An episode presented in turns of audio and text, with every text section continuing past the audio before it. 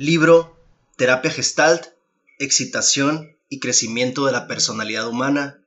Autores Peirce, Hefferlein y Goodman. Segunda parte. Realidad, Naturaleza Humana y Sociedad. Capítulo 3. Mente, Cuerpo y Mundo Exterior. 1. La situación cuando el contacto es bueno. Desde un punto de vista de la psicoterapia, cuando el contacto es bueno, es decir, cuando hay una figura neta y clara que ha sacado libremente su energía de un fondo vacío, no se plantea ningún problema concreto por lo que respecta a las relaciones entre mente y cuerpo, o entre self y mundo exterior. Existen, evidentemente, un cierto número de problemas y de observaciones concretas con respecto a tal o cual funcionamiento concreto. Por ejemplo, ¿Cómo puede relacionarse el enrojecimiento, la contracción de las mandíbulas y de las manos con algún sentimiento de rabia? ¿Cómo pueden relacionarse este sentimiento y este comportamiento con la destrucción de un obstáculo frustrante? Pero en tales casos, el contexto global se acepta fácilmente y se trata entonces de clarificar las relaciones entre las partes. Y como la clarificación se da detalle por detalle, los vínculos de la relación se sienten de nuevo y se aceptan con facilidad. En la antigüedad, la separación implicaba, por una parte, un problema psicosomático, concreto, y por otra, un problema del mundo exterior. No era una regla fija. Aristóteles habla de las funciones vegetativas, de la sensación, de la motricidad, como las categorías principales que constituyen los actos del alma, y continúa hablando de ellas como idénticas de hecho a la naturaleza de los alimentos, los objetos de la sensación, etc. En la psicología moderna, Keller dice, el proceso de la totalidad está determinado por las propiedades intrínsecas de la situación global. Un comportamiento significativo puede ser considerado como un caso concreto de organización, y esto se aplica también a algunas percepciones. En el proceso, la conciencia tiene una importancia secundaria. Fin de la cita. O por citar a Wertheimer, otro psicólogo de la Gestalt, se abre cita. Imaginémonos una danza llena de gracia y de alegría. ¿Cuál es la situación de esta danza? ¿Tenemos la suma de movimientos físicos de sus miembros y la conciencia psíquica? No. Se encuentran numerosos procesos que en su forma dinámica son idénticos si no se presta atención a las variaciones del carácter material de sus elementos. Fin de la cita. Para un psicoterapeuta, sin embargo, el hecho de reconocer que estos problemas concretos no existen suscita inmediatamente la pregunta siguiente. ¿Cómo puede ser que durante mucho tiempo y entre tanta gente inteligente y de buena fe, este problema inexistente haya despertado tanto interés? Porque, como ya hemos dicho, las divisiones fundamentales de este tipo nunca son simples errores que se puedan corregir añadiendo una nueva evidencia, sino que en sí mismas están dadas en la evidencia de la experiencia. 2. Freud y estos problemas. La teoría psicoanalítica de Freud se sitúa a medio camino entre las falsas ideas antiguas sobre estos problemas considerados como algo especialmente espinoso y la disolución de estos problemas debido a las diversas psicologías unitarias modernas. Freud escribió dentro de una amplia tradición que aceptaba con dificultad, ignorándola, sobre la división entre cuerpo y mente, self y realidad. La tradición había producido diferentes mecanismos para unificar esta división, como el paralelismo psicofísico y la armonía preestablecida, o la reducción de la conciencia a un epifenómeno, o de una materia a una ilusión, o la construcción de las dos a partir de una sustancia neutra, o, como los psicólogos de laboratorio, el rechazo categórico a considerar la introspección ni como método ni como objeto científico. A esta discusión, Freud añade la famosa incorporación de que la mente, como un iceberg, tiene solo una pequeña parte que está en la superficie y que es consciente, pero que tiene sus ocho novenas partes sumergidas o inconscientes. Esta incorporación al principio no hizo más que aumentar la dificultad, ya que ahora tenemos que relacionar no hay ya dos cosas, sino tres. Lo mental consciente, lo mental inconsciente y el cuerpo. Si se define la mente como la introspección, entonces lo mental inconsciente se convierte en un enigma. Pero si, como Freud seguramente sentía, lo inconsciente era lógicamente independiente de o anterior al consciente, nos encontramos entonces ante un tercer elemento, incapaz, por su naturaleza, de cualquier observación directa. Sin embargo, como ocurre siempre, la introducción de una complejidad suplementaria, motivada por una urgencia práctica, en este caso la urgencia de la medicina, simplificó al final el problema encontrando las relaciones funcionales esenciales. ¿Por qué Freud ha insistido en llamar al inconsciente algo mental y no relegado simplemente lo no consciente a lo físico, como era costumbre en la psiquiatría anterior? Y de hecho, para satisfacer a los neurólogos tuvo que añadir el concepto de complacencia somática, un estado del cuerpo que predispone a la mente a perder una parte de su contenido en el inconsciente, de tal manera que ya no se trataba de tres elementos, sino de cuatro. Esto era porque los efectos del inconsciente, tanto en la mente como en el cuerpo, tenían todas las propiedades habitualmente atribuidas a lo mental. Eran significativos, intencionales, eran organizaciones simbólicas de la experiencia. Por decirlo de manera breve, eran cualquier cosa menos conscientes. Además, cuando los contenidos inconscientes volvían a la conciencia, la experiencia consciente se modificaba de la misma manera que cuando se ocupa de contenidos que no se destacan en general, pero que son evidentemente mentales, como los recuerdos y los hábitos. Por ejemplo, así, Freud distinguía cinco categorías. Lo mental consciente, lo mental preconsciente, es decir, los recuerdos, etc lo mental inconsciente, la complacencia somática y lo somático. Lo consciente eran los hechos psíquicos susceptibles de introspección, lo preconsciente, las intenciones a las que no se prestaba atención, pero que podían volverse conscientes a poca atención que se les prestara. Lo inconsciente, las intenciones que no podían volverse conscientes mediante un acto consciente del self. Aquí es donde intervenía el psicoterapeuta, provisto del singular poder de llevar a la conciencia de hecho lo incognoscible por principio. La complacencia somática y lo somático no eran intenciones. 3. Contraste entre el psicoanálisis y la psicología de la gestalt en relación con estos problemas. Sin embargo, a pesar de este exceso ilógico de definiciones, el psicoanálisis ha sido capaz, y lo es cada vez más, de brindar un funcionamiento unitario, un buen contacto, cosa que crea un contexto en el que las partes son coherentes. Desde un punto de vista formal, la denominación freudiana de mental para lo inconsciente no es necesaria. En la teoría física y psicológica de los gestaltistas, la existencia de totalidades significativas en la naturaleza, en el comportamiento físico y consciente, en el cuerpo y en la mente, es evidente. Son significativas en el sentido de que la totalidad explica las partes, son intencionales en el sentido de que puede demostrar que las partes tienen tendencia a completar totalidades. De hecho, fuera de la conciencia, estas totalidades intencionales se producen con una similitud formal en la percepción y en el comportamiento, en cualquier acontecimiento, y esto es suficiente para hablar de símbolos. Fundamentalmente, Freud ha llamado lo inconsciente mental para luchar contra los prejuicios de la neurología de su época, asociacionista y mecanicista. Pero el verdadero problema psicosomático y el del mundo exterior no se han abordado teniendo en cuenta estas consideraciones formales. Estos problemas tienen que ver con evidencias como quiero estirar la mano, la extiendo y ya está. O abro los ojos y o bien la escena me impresiona y sigo ahí, o bien pongo distancia, etc. Se trata no ya de inclinarse por la naturaleza de las totalidades, sino de las relaciones que las totalidades de la conciencia mantienen con las otras totalidades. Pero este tipo de temas que evitan los teóricos de la Gestalt, quienes a pesar del empleo constante que hacen de la función esencialmente del insight, tienden a considerar la conciencia y la mente en general como un epifenómeno embarazoso, secundario o insignificante.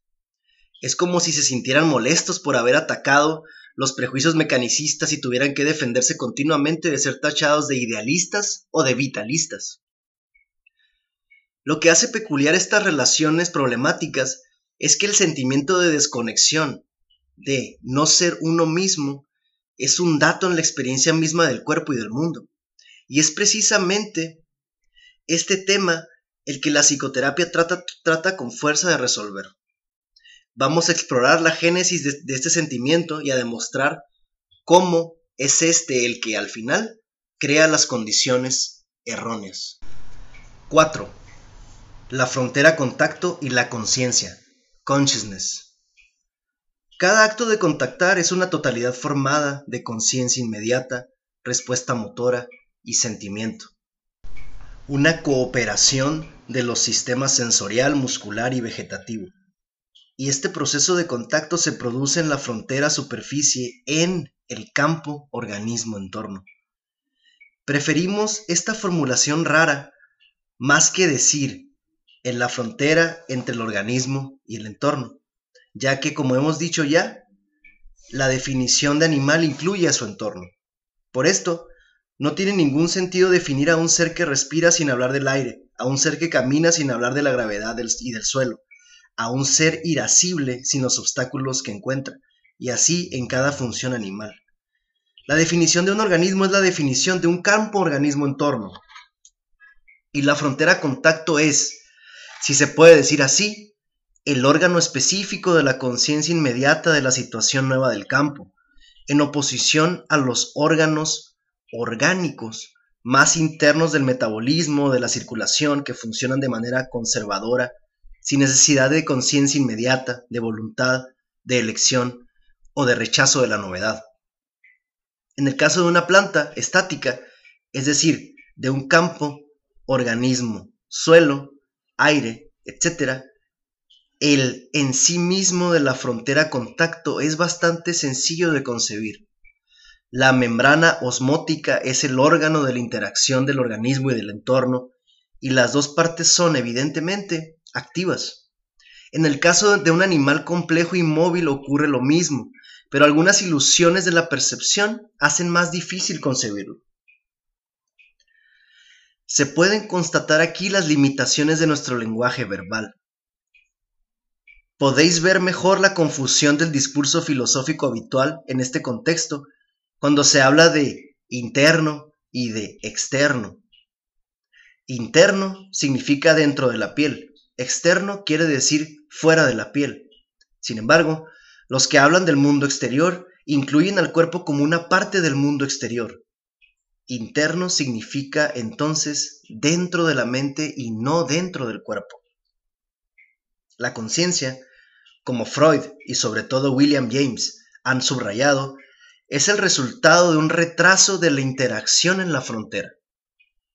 James prefiere hablar, naturalmente, de la interrupción del arco reflejo, pero nosotros vamos a desestimarlo aquí en el contexto de la teoría de la Gestalt se puede constatar inmediatamente que la conciencia es funcional, ya que si la interacción en la frontera contacto es relativamente sencilla, hay poca conciencia inmediata, poca reflexión, poco ajuste motor y poca intención deliberada.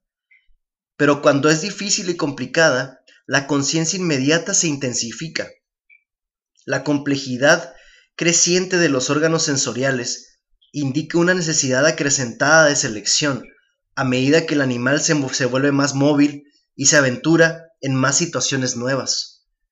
Se puede, por lo tanto, imaginar una secuencia en la complejidad creciente. El fototropismo se convierte en visión consciente, después en atención deliberada, o la ósmosis se convierte en el acto de comer, después en el hecho más deliberado de alimentarse. 5.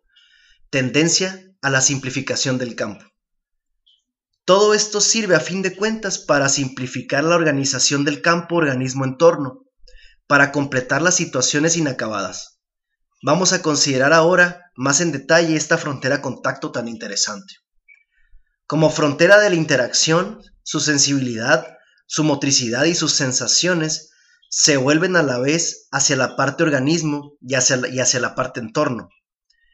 En el plano neurológico, posee receptores y propioceptores. Pero en el acto, en el contacto, solo se da una simple totalidad de percepción que inicia el movimiento, teñida de sensación. Esto no quiere decir que la propia sensación, por ejemplo, de tener sed, sirva como una señal que se note y se transfiera a alguna especie de departamento de percepción del agua, etc., sino que, en el mismo acto, el agua aparece como algo brillante, deseable, hacia lo que se va, o la ausencia de agua como ausencia irritante y problemática. Si os concentráis en una percepción cercana como el sabor, es evidente que el gusto de la comida y vuestra boca que la degusta son una única y misma cosa. Esta percepción, sin embargo, no es nunca un sentimiento neutro, sino que siempre es agradable o desagradable. Pasa lo mismo con los órganos genitales en la relación sexual. La conciencia inmediata, la respuesta motora y la sensación se confunden. Pero en el caso de la vista, cuando la escena está lejos y no es interesante, la unidad es menos evidente. Sin embargo, desde el momento en que nos concentramos en el óvalo del campo de visión en el que las cosas se ven como mi visión, entonces lo visto se vuelve yo vidente. A menudo nos damos cuenta de que estamos mirando fijamente y la escena empieza a tener un valor estético.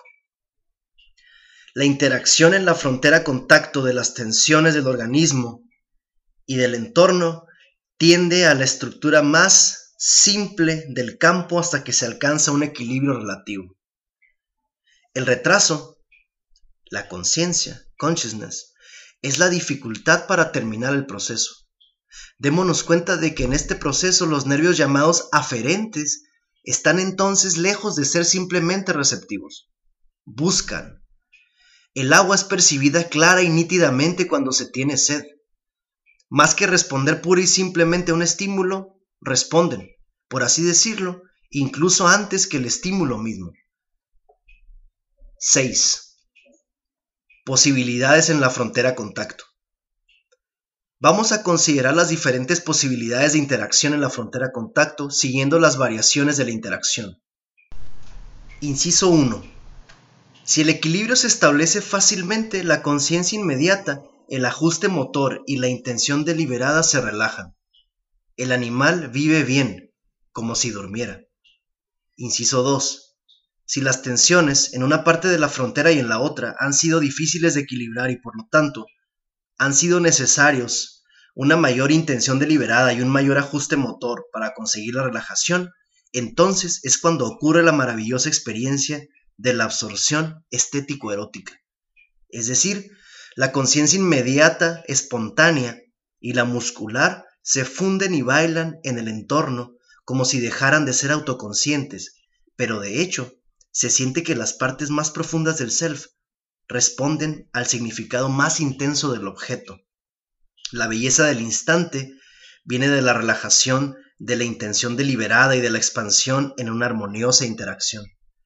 El instante es recreador y se acaba de nuevo en una pérdida del interés y en el sueño. Inciso 3. La situación de peligro.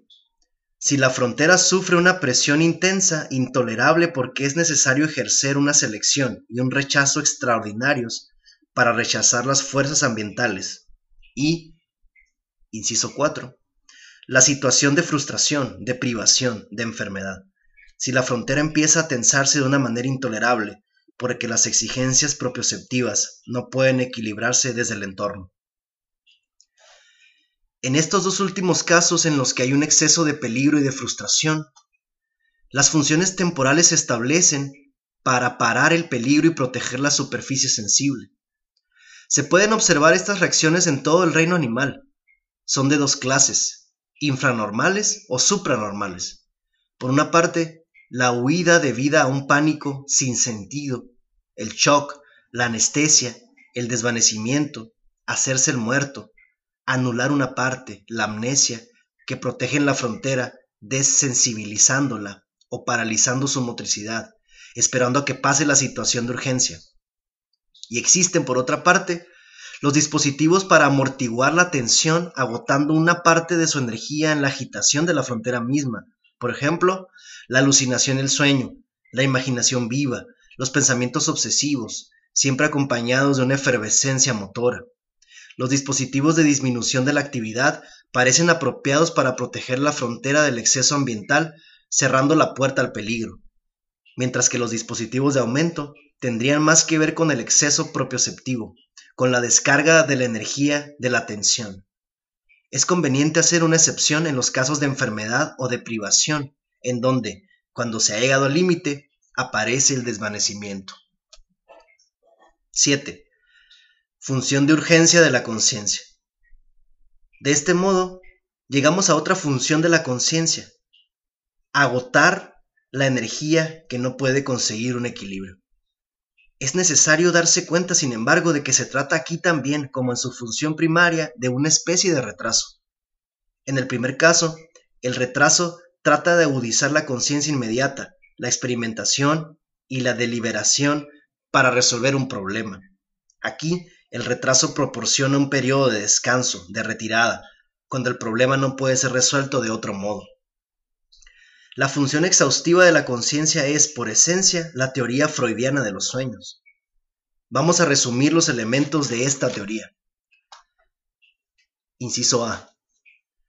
Durante el sueño, la exploración y la manipulación del entorno se suspenden. Existen, por lo tanto, una frustración de cualquier solución física. Inciso B. Algunas pulsiones propioceptivas siguen creando tensiones, el sueño es un cumplimiento de un deseo. Es el contenido latente del sueño. Inciso C. Pero los contenidos manifiestos son en gran parte la agitación de la superficie sensorial misma, los fragmentos de los últimos acontecimientos del día. Esto es muy importante. La magnífica distinción establecida por Freud entre el contenido manifiesto y el contenido latente del sueño significa precisamente que la conciencia está aislada, en el sueño, a la vez del entorno y del organismo. El self del que el soñador tiene una conciencia inmediata es sobre todo y sencillamente la frontera superficie. Y esto es necesariamente así, ya que si la totalidad en formación admitiera otra cosa distinta de la simple frontera superficie, esto implicaría ajustes prácticos y por lo tanto los de los músculos motores, y entonces el, animal se despertaría. paradójicamente, el sueño es totalmente consciente, conscious. Es la razón por la que se presenta como si fuera una película. Cuanto más profundo es el sueño, más faltan las sensaciones físicas oscuras que se perciben en estado de vigilia. El soñador está, está espectacularmente sin conciencia inmediata del contenido propioceptivo, que es lo que le dice que está soñando. Cuando empiezan a invadirle su sueño, por ejemplo, cuando la sed se hace demasiado fuerte, el soñador tiende a despertarse. Finalmente, inciso D, la función de los sueños es mantener al animal dormido. Esta misma función de la conciencia, es decir, tratar de agotar la energía se puede observar, como ha subrayado Willem Reich, en las brillantes imágenes sexuales que aparecen cuando hay una frustración sexual temporal. De hecho, en este ejemplo, la imagen entera del simple funcionamiento de la superficie conciencia se dibuja. Estimulada por la necesidad orgánica, la energía nerviosa se intensifica para conseguir su objetivo. Cuando hay un retraso, existe una retención deliberada y busca recursos en función de un, de un tiempo que se acelera. Cuando la satisfacción se consigue, la imagen enseguida empieza a apagarse. Pero cuando hay una frustración, el brillo de la imagen se acrecienta para tratar de agotar la energía. Se dan, por lo tanto, en la frontera de contacto dos procesos para parar el estado de urgencia, el borrado y la alucinación. Estos son, queremos resaltarlo, funciones temporales sanas en un campo organismo-entorno complicado. 8. Adecuación científica de la concepción unitaria anterior. Estamos ahora en condiciones de explicar la sorprendente noción de mente, opuesta a la de cuerpo y a la de mundo exterior. Después de haber expuesto esta concepción prima facie de un modo más evidente y según la cual la conciencia, es decir, consciousness, es una función contacto en un campo organismo-entorno difícil. Esta concepción prima facie, que en su forma moderna pero apenas más elaborada, se parece a la del alma sensible y racional de Aristóteles, no ofrece ninguna dificultad científica concreta. Existen relaciones funcionales definidas, que se pueden someter a la observación y a la experimentación entre esta entidad y las otras. Existen, por ejemplo, criterios para definir el buen contacto, como la unicidad, la, claridad, el cierre de la relación figura-fondo, la gracia y la fuerza del movimiento, la espontaneidad y la intensidad de la sensación, así como la similitud formal de las estructuras observadas de la conciencia inmediata, del movimiento y de la sensación en la totalidad. Y además, la ausencia de contradicción en sus distintas metas y significados. Se puede demostrar también mediante el análisis y la experimentación que las variaciones de la norma de buen contacto ponen en juego relaciones de causa y efecto tanto con el entorno como con las afecciones somáticas. Nos queda por mostrar, sin embargo, que la noción de mente como entidad única, aislada, sui generis, no solo no es explicable genéticamente, sino que además es, en un sentido, una ilusión inevitable empíricamente dada en la experiencia promedio. 9. La posibilidad neurótica en la frontera contacto. Vamos a considerar también otra posibilidad en la frontera contacto. Imaginémonos que 5. En lugar del restablecimiento del equilibrio o el borrado y la alucinación, en una urgencia temporal con exceso de peligro y frustración, existe un desequilibrio crónico de baja intensidad, una irritación constante de peligro y frustración asociada a crisis agudas ocasionales que nunca se alivia. Esta no es una hipótesis de las más reconfortantes, pero desgraciadamente es un hecho histórico en la mayor parte de nosotros. Es necesario darse cuenta de que estamos hablando de una tensión de baja intensidad que es doble, peligro y frustración, cosa que crea una sobrecarga crónica de los receptores y de los propioceptores, ya que es extremadamente improbable, aunque concebible, que el peligro o la frustración crónicas, crónicos puedan durar mucho tiempo si se los separa. Digamos sencillamente que el peligro reduce la oportunidad de satisfacción en un campo suficientemente ajustado al principio. Entonces, la frustración se acrecienta. Pero la frustración aumenta la urgencia de la exploración y reduce la oportunidad de una selección escrupulosa. Genera las ilusiones, predomina sobre la actividad deliberada y acrecienta, por lo tanto, el peligro. Esto es, dan la primacía a la inseguridad o a la ansiedad instintiva. Todos los terapeutas están de acuerdo en decir que los dos desórdenes se agravan mutuamente hasta acabar en la neurosis. En la situación de urgencia crónica de baja intensidad que acabamos de describir, ¿cuáles son las disposiciones de la frontera contacto que tienden a simplificar el campo? Las dos funciones de urgencia, el borrado deliberado y la, hiperactividad no deliberada, entran en juego de la manera siguiente. La atención se aparta de las demandas propioceptivas y la vivencia del cuerpo como parte del self pierde su intensidad.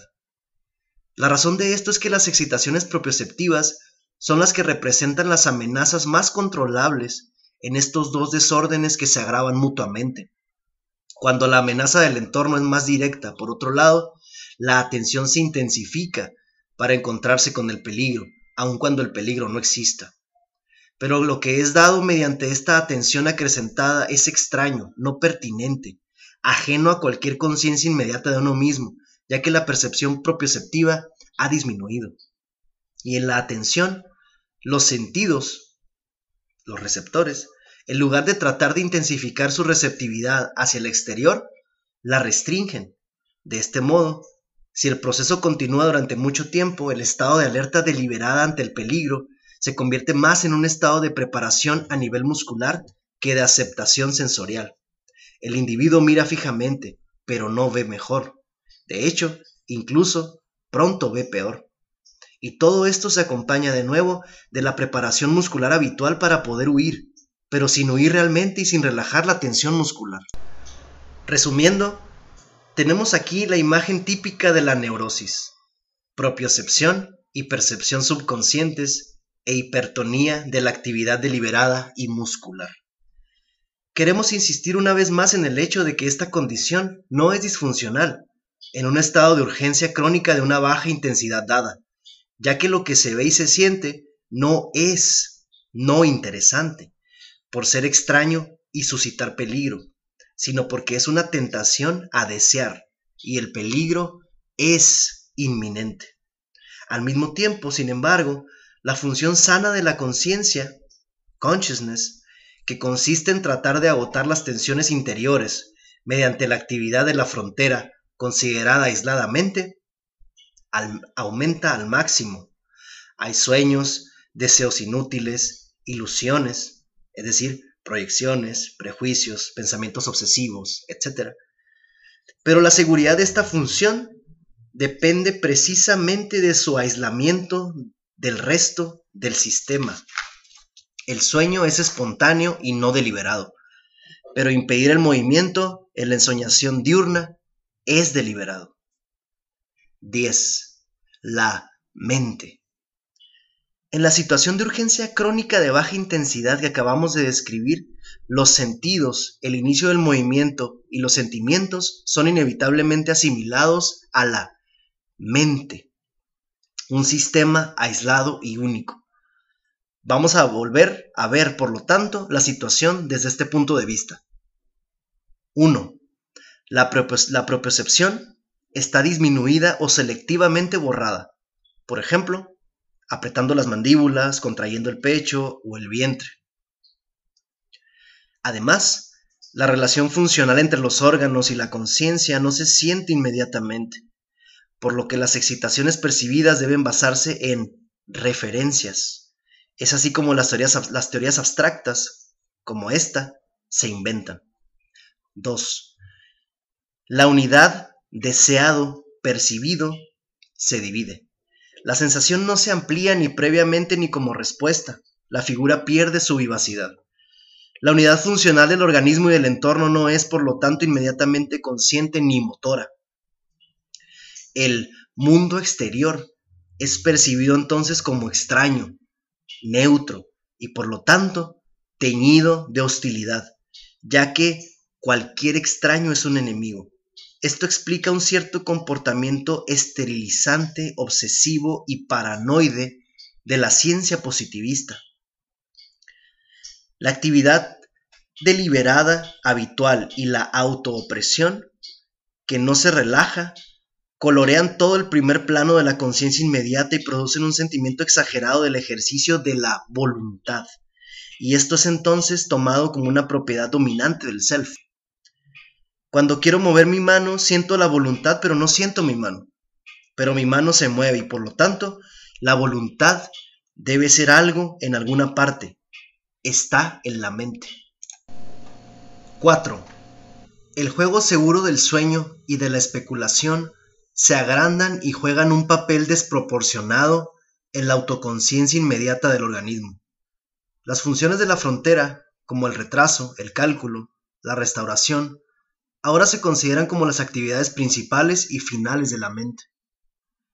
Lo que queremos decir no es que estos conceptos de cuerpo, mente, mundo, voluntad, ideas, sean errores corrientes que deberían corregirse mediante hipótesis contrarias y verificaciones, ni que una vez más sean errores semánticos, sino que son datos que se dan en una experiencia inmediata de un cierto tipo y que pueden perder su carácter de urgencia y su peso de evidencia solo si las condiciones de esta experiencia cambian. Queremos subrayar aquí la importancia lógica de la psicología. Si la intencionalidad no relajada crea una discontinuidad y de este modo altera el tipo de figura percibida habitualmente, es a partir de estas percepciones como observaciones básicas como debe procederse lógicamente. Recurrir a nuevos protocolos no va a llevar más fácil o rápidamente a modificar la situación, ya que éstas también se van a percibir según el mismo hábito. Además, en asuntos de este tipo, se debe considerar que las características sociopsicológicas del observador forman parte del contexto en el que se hace la observación. Decir esto es apoyar una especie de falacia genética, y lo que es peor aún, es una forma especialmente ofensiva de argumentación ad hominem. Sin embargo, es como es. Es evidente con todo esto por qué la psicoterapia no consiste en aprender una teoría verdadera sobre uno mismo, ya que ¿cómo se puede aprender esto contra la evidencia de nuestros propios sentidos? Es de hecho un proceso de experimentación de situaciones de vida, procesos arriesgados que exploran, lo oscuro y lo desconectado.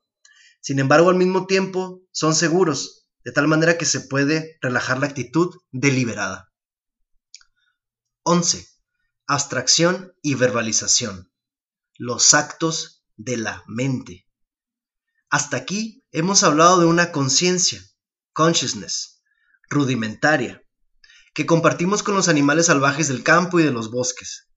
Vamos a pasar ahora a un nivel más elevado, la abstracción y el lenguaje, y también la escritura, para los más eruditos. Desde un punto de vista psicológico, abstraer es un acto que consiste en hacer relativamente inmóviles ciertas actividades para movilizar más fácilmente otras actividades. Las abstracciones pueden ser sensoriales, corporales, actitudinales, imaginativas, verbales, ideales, institucionales u otras. Son partes relativamente fijas en una actividad global. No se presta atención a la estructura interna de tales partes y se convierten en hábitos. Lo inmóvil sirve de fondo a lo que se mueve. De tal manera que la totalidad se vuelve no solo más interesante, sino que se amplía más de lo ordinario y es la totalidad, naturalmente, la que selecciona, inmoviliza y organiza las partes. Vamos a considerar, por ejemplo, los millares de formas fijas que entran en el proceso de comprensión, esperemos, de estas líneas. Las abstracciones del lenguaje infantil y las actitudes de comunicación, la de la asistencia a la escuela, la ortografía y los deberes en casa, de la tipografía y de la presentación del libro, del tipo de estilo y expectativa de quien lo lee, de la estructura arquitectónica del sitio en donde lo lee y de la postura en la que está, de los conocimientos implícitamente requeridos teniendo en cuenta el bagaje académico del lector y las hipótesis implícitamente admitidas en el caso de esta teoría concreta. No prestamos atención a nada de todo esto mientras nos concentramos en su lectura. Se podría prestar atención a esto, pero no se hace, a menos que haya una pega, un error tipográfico grande, un párrafo especialmente complicado, una broma fuera de sitio, mala luz o tortícolis en el cuello. Todo esto son cosas corrientes. La abstracción es, por definición, eficiente y normal. Pero se puede negar que, de hecho, las literalmente miles de abstracciones, la cantidad marca la diferencia, son invariablemente señal de una rigidez de formación y de funcionamiento, un carácter verbalizador, que en verdad no puede tener en consideración los múltiples elementos de la totalidad, salvo en teoría. Supongamos ahora que a un nivel más profundo de la abstracción verbal, allí en donde el discurso simbólico está más cerca de la, de la imaginaría no verbal, del sentimiento y de la protesta, supongamos que en este nivel elemental hay una represión de la conciencia inmediata y una parálisis del movimiento, y que esto se mantiene. Por lo tanto, algunas asociaciones no van a poder atenderse. Digamos, por coger un ejemplo del trabajo realizado en la Escuela de Psiquiatría de Washington, que si un niño cuando está aprendiendo a hablar tiene una madre que se enfada con facilidad, descubre que algunas palabras o algunos temas, o incluso el mismo parloteo, son peligrosos. Entonces, se dedica a deformar, esconder o inhibir su expresión y finalmente a tartamudear. Después, como esto es demasiado embarazoso, reprime el tartamudeo y aprende a hablar. En situación de urgencia, con otras partes de la boca. En general, todo el mundo está de acuerdo en decir que este tipo de costumbres verbales produce una fragmentación en la personalidad de una persona. Nosotros, sin embargo, queremos llamar aquí la atención no sobre el destino de la personalidad, sino sobre el de la palabra. A medida que la experiencia de nuestro orador se amplía en el terreno social, científico y artístico, sus abstracciones verbales se amplían también y alcanzarán un nivel cada vez más elevado. No es por lo tanto lógico que, puesto que reprime siempre la conciencia inmediata y paraliza la expresión de las conexiones preverbales inferiores, haya un contacto defectuoso en el funcionamiento real de las abstracciones más elevadas, tanto en relación con su significado para él mismo como respecto a su naturaleza real. Hacen que tenga un significado, pero existen, en última instancia, en un vacío. Son mentales. Vamos a plantear una proposición general. La importancia que esto reviste para alguien por ejemplo, el hecho, el hecho que cobra fuerza en él de que una evidencia concreta se destaque en un campo y que sea atendida o desatendida por él. Nunca, decir, nunca es reductible. Para él, a un comportamiento o a una observación de la que se dé cuenta. Otros observadores pueden darse cuenta de cosas que él no ve, pero desgraciadamente forman parte de una conspiración general contra él con la finalidad de ridiculizar sus mensajes privados ya que no, forman parte del sistema natural. Ha sido formado académicamente para aceptar el consenso, pero no puede admitir que el residuo de los significados no sea nada. Sabe que es algo. Deduce entonces que estas abstracciones sin fundamento, pero no vacías, existen en la mente. Quizás en la mente privada. Es así como, igual que con la voluntad, estas abstracciones son pruebas por excelencia de la existencia de la mente.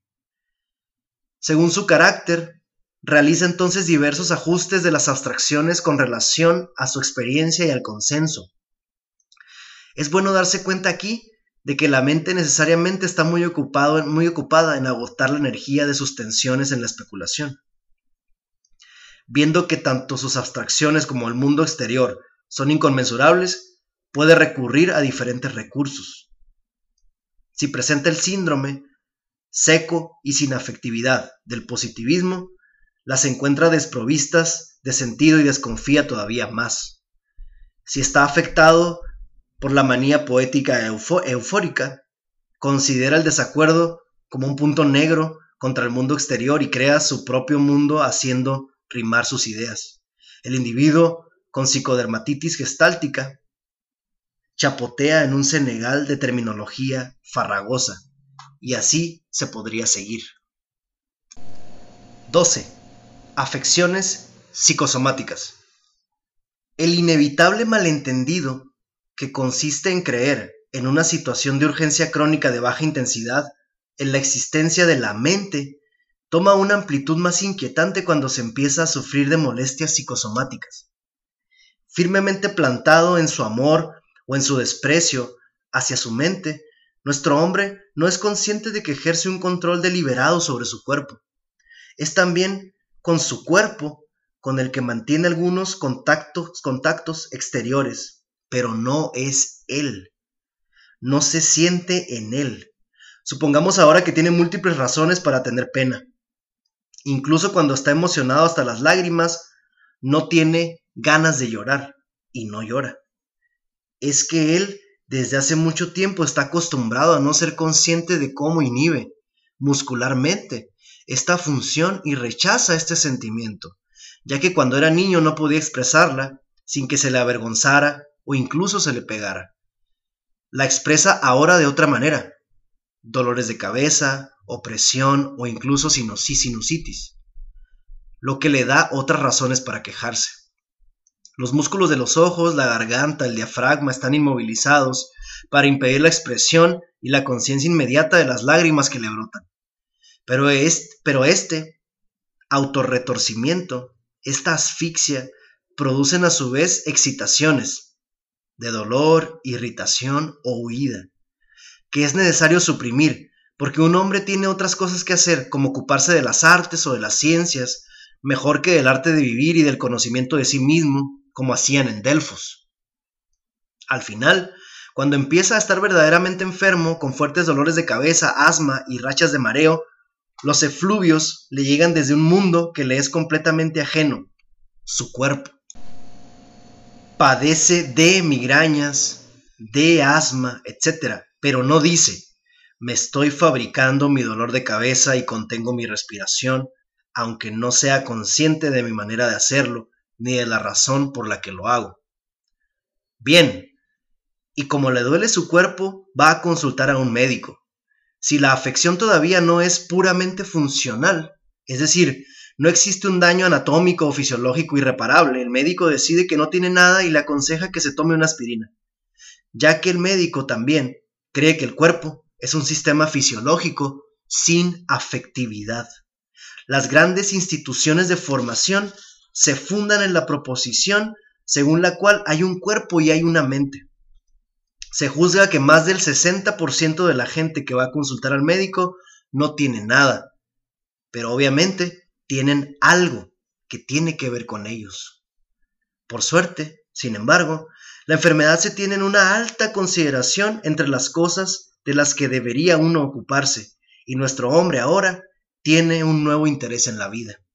El resto de su personalidad se convierte cada vez más en segundo plano para poder gastar el interés en su cuerpo el cuerpo y la mente se conocen por fin y el individuo habla entonces de mis migrañas, mi asma, etc. La enfermedad es la situación inacabada por excelencia. Solo puede resolverse con la muerte o con la curación. 13. La teoría freudiana de la realidad. Para acabar este capítulo, he aquí algunas últimas reseñas sobre la génesis del concepto del mundo exterior.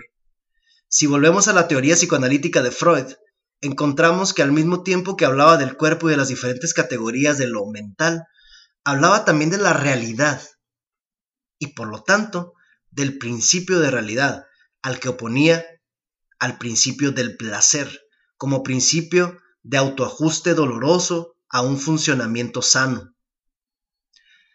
Se puede demostrar, pensamos nosotros, que Freud concebía la realidad según dos formas distintas, y no comprendía la relación entre las dos. En el primer sentido, la mente y el cuerpo forman parte del sistema del placer y la realidad es sobre todo el mundo exterior, social, de, los otros cuerpos y de las otras mentes que restringen el placer del sujeto mediante la privación o el castigo. En la otra forma, el mundo exterior se da en la percepción, comprendiendo aquí el propio cuerpo, y se opone a los elementos imaginarios de la alucinación y del sueño. El mundo exterior social en el que piensa en concreto está ligado con lo que podríamos llamar la omnipotencia indefensa y engañosa del niño humano. El niño permanece aislado, tiene idea de su omnipotencia y sin embargo es dependiente para todo, salvo para las satisfacciones de su propio cuerpo. Pero si consideramos esta idea en su contexto social total, vamos a darnos cuenta de que es la proyección de una situación adulta. Los sentimientos reprimidos del adulto se atribuyen al niño.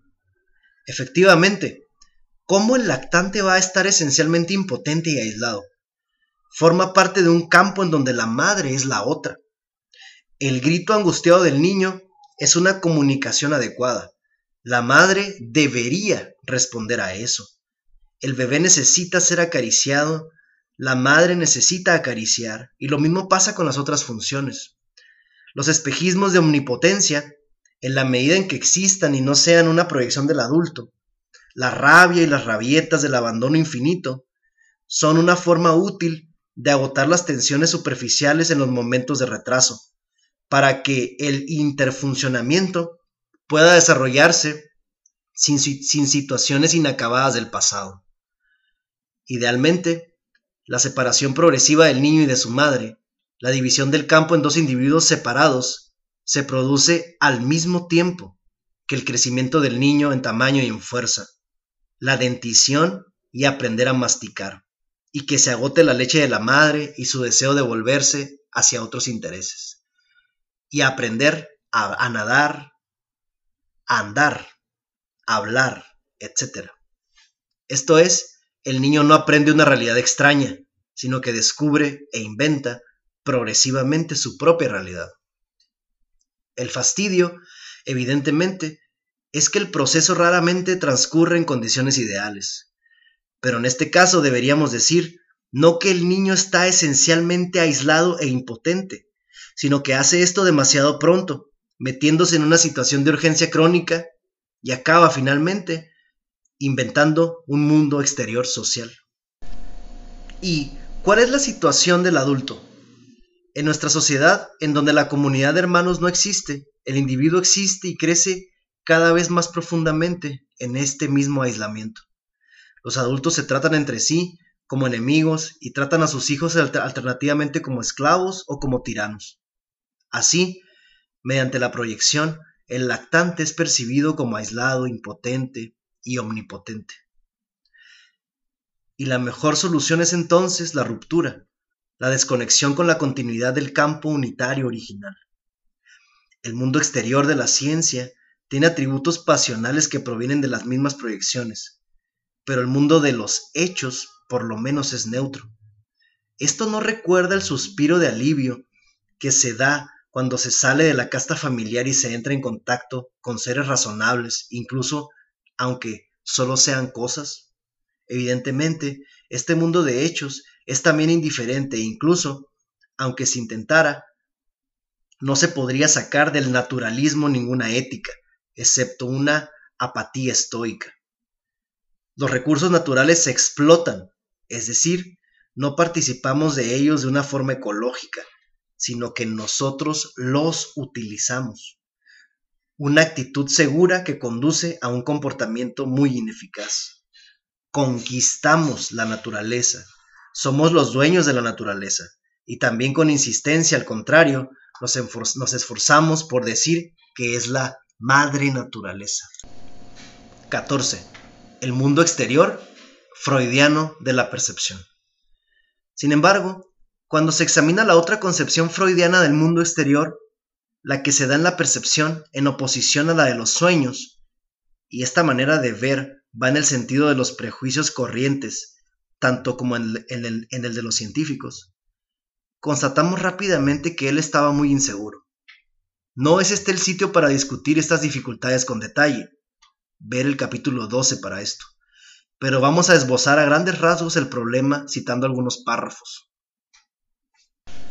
Al explorar el mundo de los sueños, Freud descubrió que, aislado de la manipulación motor y del entorno que se supone que daban las categorías significativas, el mundo del sueño por lo menos tenía sentido.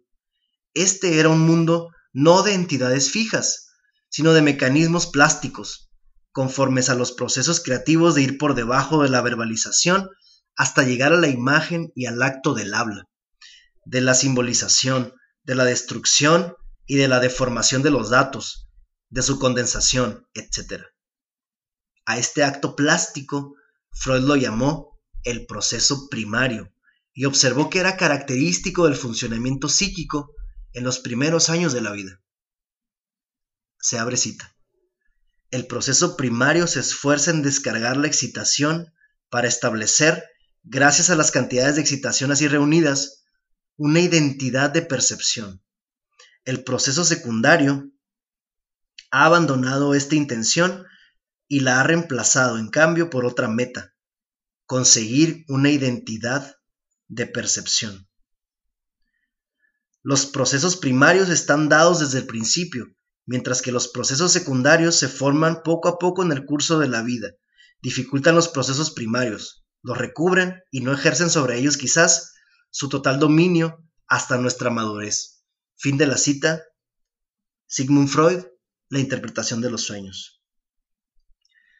La cuestión para Freud es saber si el proceso primario, tal como él lo definió, era simplemente subjetivo o daba cuenta de alguna parte de la realidad, y de vez en cuando afirmaba audazmente que daba cuenta de la realidad.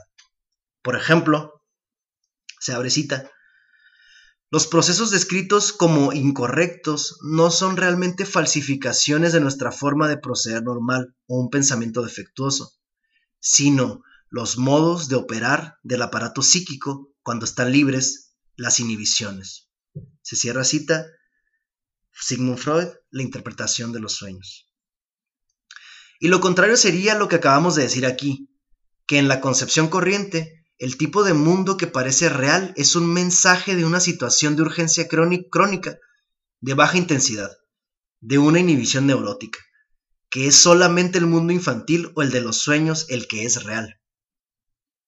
Esto no es, sin embargo, muy satisfactorio y Freud, comprensiblemente, ha tratado de mantenerse al margen de esta concepción.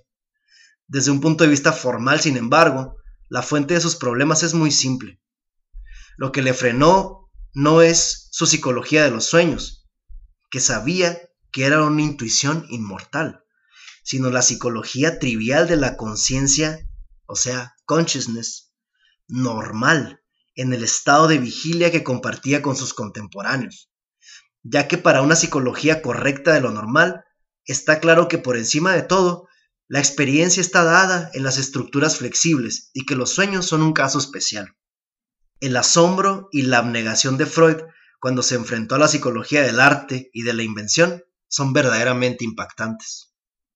Si se yuxtaponen sus dos teorías de la realidad, no obstante, se comprende mejor su dificultad, ya que creía que el mundo exterior social en el que el niño crece es inflexible. Necesitaba creer que el mundo del proceso primario, como su espontaneidad, su plasticidad, su sexualidad polimorfa, etc., solo podía reprimirse con la madurez, dejándole inoperante.